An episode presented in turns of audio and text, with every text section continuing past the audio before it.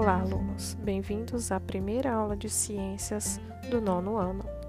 E o conteúdo da aula de hoje é Estados Físicos da Matéria. A matéria é composta por pequenas partículas e, de acordo com o maior ou menor grau de agregação entre elas, pode ser encontrada em três estados: sólido, líquido e gasoso.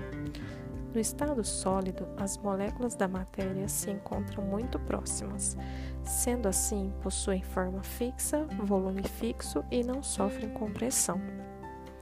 No estado líquido, as moléculas estão mais afastadas do que no estado sólido, e os elementos que se encontram nesse estado possuem forma variada, mas volume constante. Além dessas características, possuem facilidade de escoamento e adquirem a forma do recipiente que os contém. No estado gasoso, a movimentação das moléculas é bem maior do que no estado líquido ou sólido.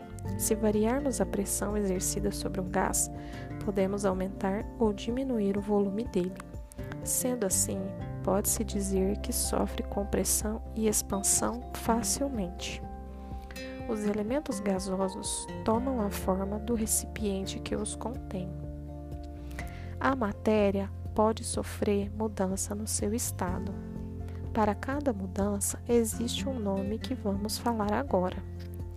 A mudança do estado físico do líquido para o gasoso é chamado de vaporização ou evaporação. A passagem do estado líquido para o sólido é chamado de solidificação. A passagem do estado sólido para o líquido é chamado de fusão. A passagem do estado sólido para o estado gasoso é chamado de sublimação.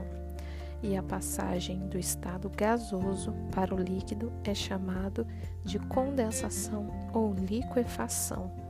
Por hoje é só e até a próxima aula.